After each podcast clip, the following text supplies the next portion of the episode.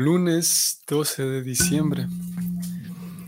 Seguimos con el Bhagavatam, texto 15, capítulo 2, canto segundo. Stiram sukam chasanam astito yatir yada jihasuri manangalokam kalecha desecha manona sayayet प्रणम निजन मनसा जितसुम ओम नम भागवते वासुदेवाय ओम नम भगवते वासुदेवाय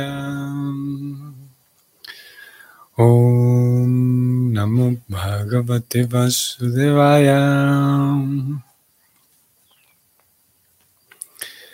La traducción de este verso es la siguiente. Oh rey, cuando quiera que el yogi desee irse de este planeta de seres humanos, no debe desconcertarse en relación con el lugar o el tiempo idóneos para hacerlo, sino que debe sentarse cómodamente, sin que nada lo perturbe, y regulando el aire vital, debe controlar los sentidos por medio de la mente. Ok, antes de que vayamos al significado, vamos a mencionar que aquí comienza una nueva sección, un nuevo, eh, eh, un nuevo grupo temático, un nuevo grupo de versos que va a presentar un nuevo tema.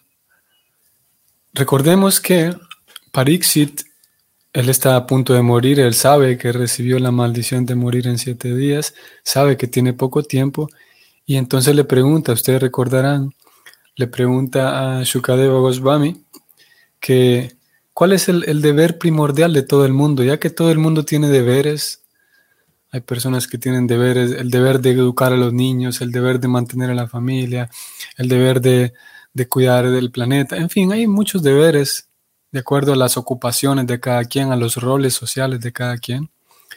Pero el rey que está a punto de morir preguntó cuál es el deber principal para todos, independientemente de que uno sea un profesor, un médico, una ama de casa.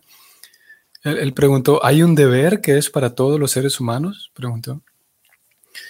Y él dijo, eh, también preguntó, ¿cuál es el deber? ¿Cuáles son los deberes, las, las aquellas ocupaciones que uno debe realizar cuando está a punto de morir? Preguntó el rey. Entonces, partiendo de, esa pregunta y buscando una respuesta a esa pregunta, encontramos este verso dirigido allí. El, sabio Shukadeva Goswami, entonces responde aquí que cuando un yogi, ya habiendo descrito el capítulo 1 y habiendo descrito, ustedes recordarán todo el proceso de yoga, todas las actividades eh, mecánicas y físicas, Shukadeva Goswami entonces recomienda para que alguien que está deseoso o ya sea que está planeando irse, aquí él, decía, él, plantea aquí el, el hecho de que alguien, un yogi que desea irse, está hablando aquí de que alguien está, de una persona que está a punto de morir, ya sea porque las circunstancias porque el destino le está tocando a la puerta. O en el caso de un yogi, que él desee irse. Y este es un tema interesante, eh, porque es, nuevo, podemos decir. Las escrituras y más bien los Vedas describen que siguiendo ciertos métodos la persona puede decidir cuándo partir. Ya no es una muerte forzada, sino que el yogi y claro, para que una persona consiga eh, eh, partir cuando quiera, debe ejecutar yoga. Ese es el método. Por esa razón se incluye aquí que es el yogi, cuando él desea partir, entonces lo hace. Y partir puede tener, hay dos destinos a donde se puede ir. El primero de ellos, dos destinos para el yogi. El primero de, de ellos es que el yogi puede desear irse de hecho al mundo espiritual, que es nuestro, nuestro caso. nuestro objetivo y nuestra meta es volver al mundo espiritual, volver a casa, regresar a casa y encontrarse con el Señor Supremo. Y el, segundo, la segunda meta a la cual el yogi puede ir, yéndose de este planeta, es ir a los planetas superiores, materiales superiores, o los planetas celestiales, como generalmente es el, adjetivo que se usa, los planetas celestiales. Y después de una práctica dedicada y seria, el yogi entonces puede decidir a dónde ir. Recordemos que en sí el yoga es como, ¿cómo podemos decirlo? El yoga incluye muchas cosas, la práctica en sí, pero el yoga es un proceso, es un método. Y puede darse la oportunidad, puede darse el caso de que, como habrá diferentes tipos de personas, habrá yogis que se dediquen muy bien al método, a la parte, digamos, práctica, pero no necesariamente ser bueno en la práctica indica que el, yogi es igualmente bueno en la comprensión. Es como si, tenemos, por, por dar un simple ejemplo, si tenemos un futbolista que es muy bueno, muy, muy hábil, tiene mucha destreza, pero eso no necesariamente indica que tiene una buena comprensión, digamos, o una comprensión refinada de la moral, por ejemplo. En el caso del yogi o los yogis puede suceder lo mismo. Y es que la persona puede tener muy mucha habilidad, ser, tener mucha destreza, por lo tanto ser capaz de, de hecho, trasladarse, y las escrituras lo describen así, de hecho, a, partir de su propia fuerza o de, su propio, de sus propios logros, puede de hecho trasladarse, partir de este mundo, una, una muerte provocada, y eh, eh, llegar a donde deseen. Entonces, se puede eh, conseguir ese método y no necesariamente eso quiere decir que el yogi es completamente maduro, digamos, en su comprensión espiritual. Porque si fuera maduro cada yogi, entonces desearía ir a casa directamente. Pero lo cierto es que las escrituras describen y presentan la realidad de que muchos yogis no están interesados en ir a casa a pesar de que son muy hábiles en, el yoga, están interesados en ir a los planetas superiores. ¿Por qué? Porque tienen una mezcla.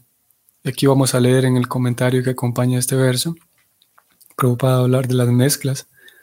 Y porque hay una mezcla, hay un deseo todavía, hay mucha disciplina para dedicarse al yoga, pero todavía hay en el corazón el deseo de disfrutar cosas, el deseo de, sí, del disfrute en general.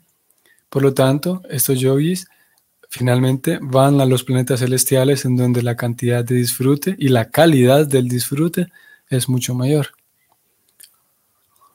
Entonces aquí comienza esta respuesta, o, viene otra. Um, la respuesta mm, eh, puntualmente a la pregunta de, la persona que está a punto de morir. Mm, en el caso de estos yogis que van a estos otros planetas o que van de hecho al mundo espiritual, principalmente los que van a los planetas celestiales, hay toda una descripción y toda una teoría. Me refiero a que todo un cuerpo teórico que respalda toda la, práctica. Y es que para poder tener éxito en esto, eh, debe esperarse ciertos momentos del año, debe esperarse ciertos momentos del día.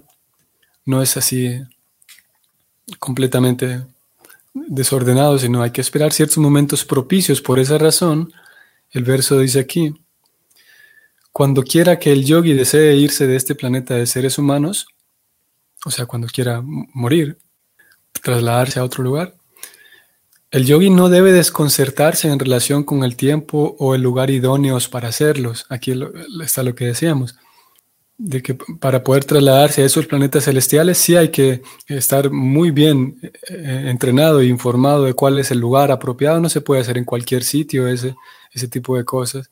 No se puede hacer en cualquier momento. Pero cuando se trata de ir al mundo espiritual, cuando se trata de alguien que está sirviendo a Krishna, entonces ya, pierde, pierde em, relevancia el hecho de que si este lugar es apropiado o no, o si este momento es apropiado o no. Vamos a ir al, al significado. Prabhupada comenta lo siguiente. En la Bhagavad Gita 8.14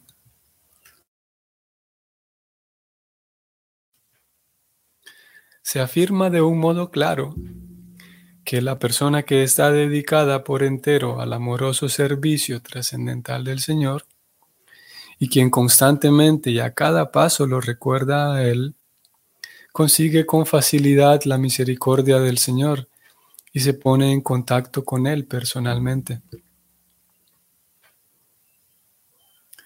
Esa clase de devotos no necesitan buscar un momento oportuno para dejar el cuerpo actual, mas aquellos que son devotos con mezcla, que están aleados con la acción fruitiva o la especulación filosófica empírica, requieren de un momento oportuno para abandonar este cuerpo.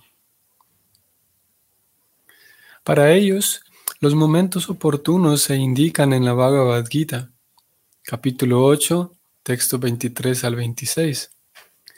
Pero esos momentos oportunos no son tan importantes como el hecho de ser un yogi de éxito, capaz de dejar el cuerpo como guste. Un yogi de esa clase debe ser capaz de controlar los sentidos por medio de la mente. La mente se conquista fácil con solo ocuparla en los pies del loto del Señor. De un modo gradual y en virtud de ese servicio, todos los sentidos se van ocupando automáticamente en el servicio del Señor. Esa es la manera de fundirse en el absoluto supremo. Punto final.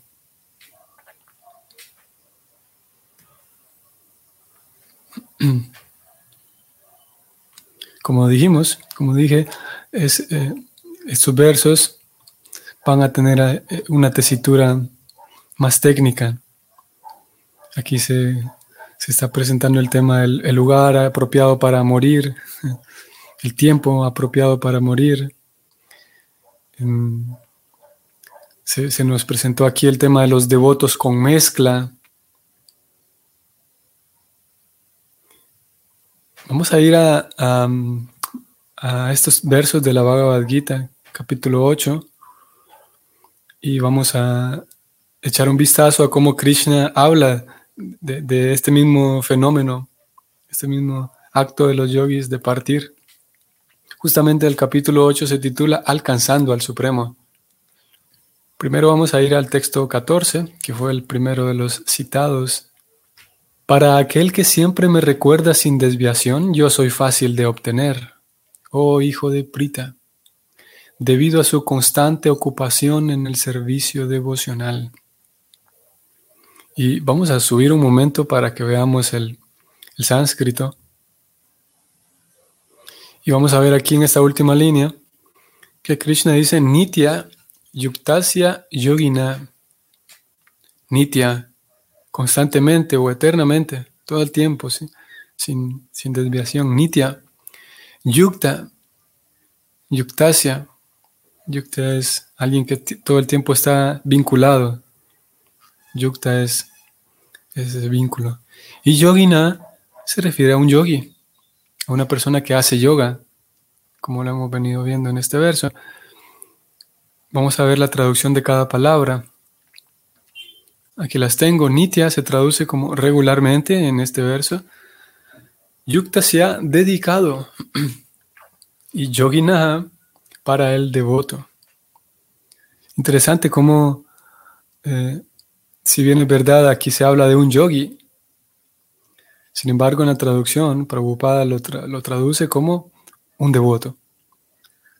Claro, porque un devoto no está aprendiendo solamente una, como hemos dicho, solamente una religión, memorizando el catecismo, memorizando versos y versículos, sino el devoto se espera que esté interesado en hacer un yoga con el Señor, que esté interesado en, en mantener un vínculo personal con Dios. Eso es lo que buscamos. Y si uno mantiene ese vínculo personal con el Señor, eso es lo que da la satisfacción. Eso es lo que da aquella sensación de que estoy viviendo de verdad, que me siento pleno, me siento bien, me siento que, que estoy lleno. No necesariamente querría decir que estoy con júbilo todo el tiempo y que habrá momentos en los que sí, pero más bien es una sensación de, estar lleno, estar completo, estar pleno. Pero para que eso ocurra, el devoto debe estar interesado en hacer yoga. O, sea, en hacer un vínculo, en mantener un vínculo con el Señor. En estar completamente o constantemente yuktasya, dedicado. ¿Y cómo debe ser esa dedicación? Nitya, regularmente, constantemente. Ok, esto es lo que Krishna dice entonces, un verso bonito, ¿no? Para aquel que me recuerda sin desviación, yo soy fácil de obtener, debido a su constante ocupación en el servicio devocional. Y vean qué interesante, vamos a encontrar aquí también en el, en el comentario de este verso, 8.14, vemos esa transversalidad nuevamente y, la, consistencia y la coherencia que, que hay en ambas escrituras. Si vemos el significado, voy a leerlo también, Voy a leerlo hasta cierto punto. Y aquí Prabhupada también presenta el tema del yoga y el bhakti con mezcla, la devoción con mezcla. Y recordemos que el, el comentario escrito para este verso y el comentario escrito para el verso del Bhagavatam que recién leímos fueron escritos en tiempos diferentes. No, es que Prabhupada los escribió uno al lado del otro y por esa razón los temas coinciden. Fueron escritos en tiempos diferentes, en, en momentos diferentes. Sin embargo, el tema coincide bastante, de manera muy interesante, vean. Este verso describe especialmente el destino final al que llegan los devotos puros, que sirven a la personalidad de Dios mediante el Bhakti Yoga. El destino final. En los versos anteriores se han mencionado cuatro clases de devotos. Los afligidos, los indagadores, aquellos que buscan ganancia material y los filósofos especuladores. También se han descrito diferentes procesos de liberación, el karma yoga, el jnana yoga y el hatha yoga. Los principios de esos sistemas de yoga tienen añadido un poco de bhakti, pero en este verso se menciona particularmente el bhakti yoga puro, sin ninguna mezcla de jnana, karma o hatha. Sin ninguna mezcla. Recuerdan cómo también en el verso de hoy, Prabhupada escribió que uno puede ser un devoto aleado, o sea, mezclado. ¿Mezclado con qué? ¿Cómo, cómo se ocurre, cómo se da esa mezcla? Esa mezcla es que la persona se siente atraída por el bhakti, se siente atraída por las ofrendas amorosas a Dios, pero al mismo tiempo se siente atraída, hay una mezcla en esa atracción, se siente atraída, ¿por qué? Por alguno de estos tres. Por el ñana, se siente atraída por tanta información mística y esotérica que presentan los libros, que la hay, ¿no? Recuerdan que hace unos días también hablábamos y leíamos de acerca de este tema, leíamos cómo esa descripción del universo, los planetas, el sistema planetario inferior, superior, todo eso es una información que acompaña y es periférica al Bhakti. Y si yo tengo una mezcla, voy a sentirme bastante atraído también por esa, tanto por esa descripción como por el Bhakti como tal. Y, voy a, mi, entusiasmo también crecerá cuando, cuando encuentre información así muy, eh, muy, eh, digamos, sí, eh, filosófica y mística, cuando y, yo también voy a encontrar un disfrute en el, en el acto mismo de filosofar demasiado. Cuando las escrituras dicen sirva a Krishna y ya está. Esa es la esencia. Pero si hay una, una mezcla con Yana, entonces voy a encontrar un placer no solamente de servir a Krishna, sino también de indagar, de especular y de hacer muchas conjeturas filosóficas dentro de la teología misma de Krishna. Es una mezcla con Yana. Si hay una mezcla con karma, entonces yo encontraré una, una satisfacción tanto por servir al Señor, pero también puede ser que encuentre una satisfacción por tantos otros procesos, por rituales, por ceremonias, por, por sí, procedimientos que acompañan también al bhakti, pero que terminan siendo periféricos, así como el conocimiento filosófico y esotérico es periférico al servicio, la esencia es servir a Dios. Similarmente, ciertos rituales y procedimientos y actividades terminan siendo periféricos porque el servicio principal es servir a Dios. Y cuando hay mezcla con karma, yo me puedo sentir atraído a, muchas otras cosas que tienen que ver con, sí, con, con las eh, actividades, con, con ritos y rituales. Y yo puedo tener la sensación de que esto es espiritual por esos ritos, por esos rituales. Y perder el foco de que es espiritual porque se lo estoy ofreciendo a Krishna. No tanto por, por lo místico que puedan parecer todos estos rituales.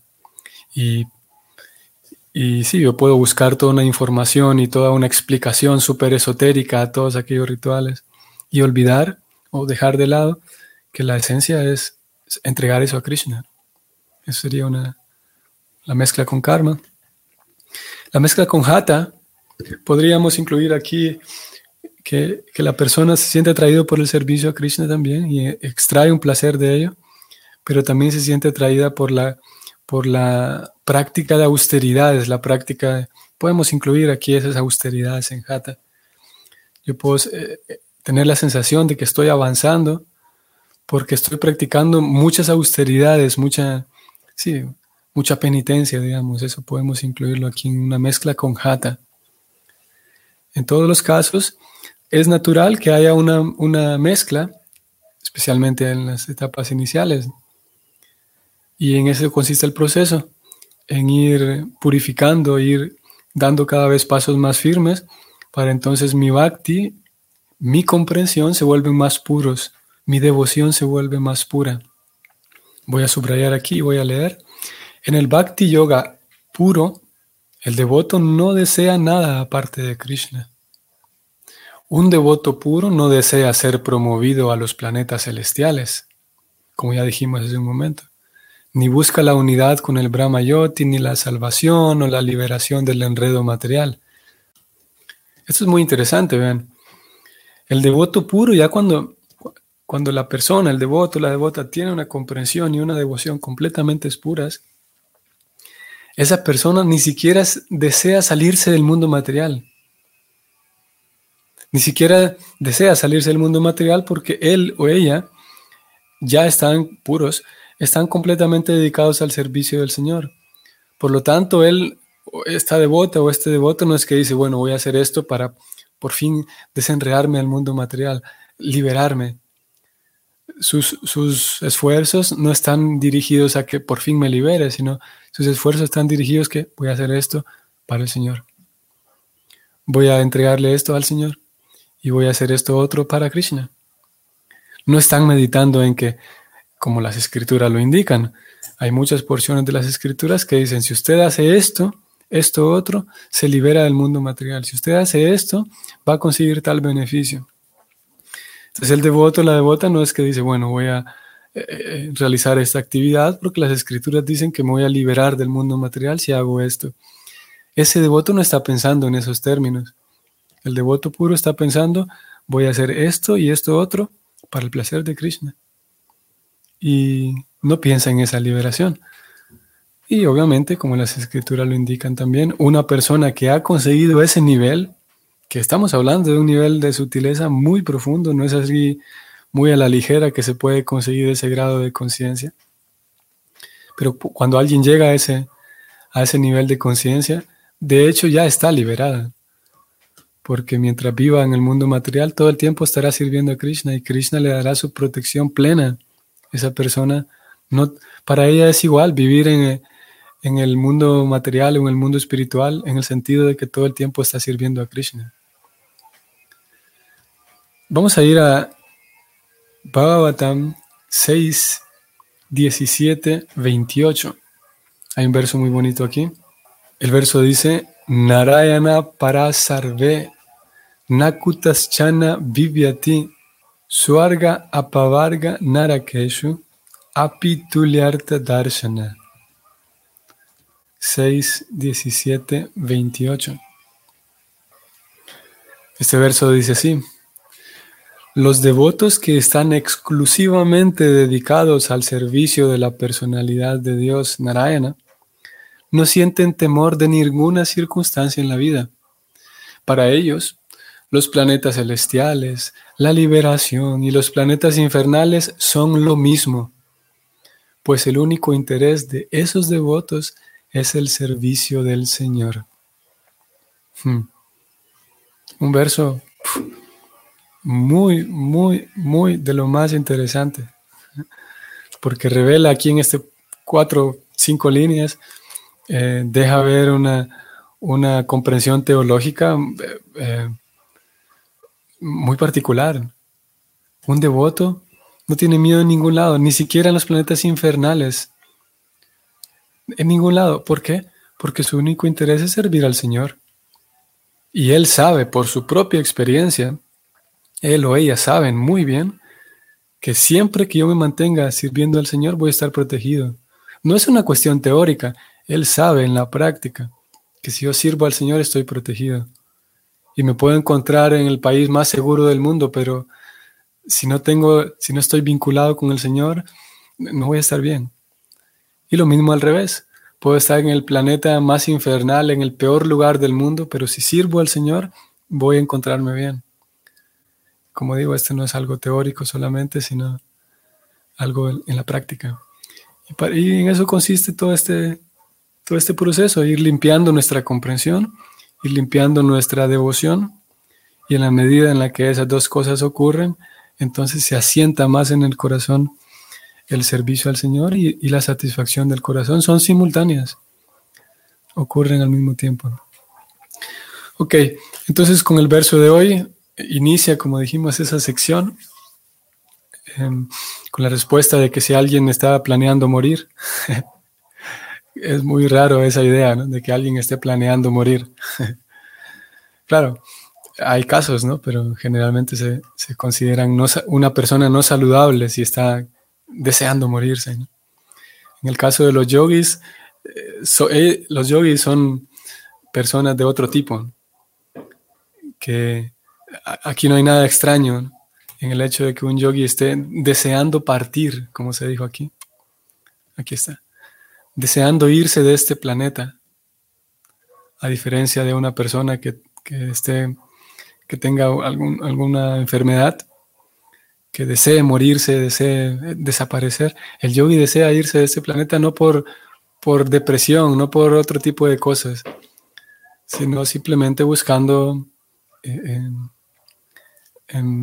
siendo dueño de su propia vida y no suicidándose de manera así burda y, grosera, sino bien buscando avanzar con su vida espiritual.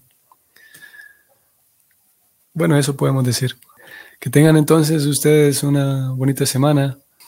Entonces nos vemos mañana, si el Señor lo permite. Hare Krishna.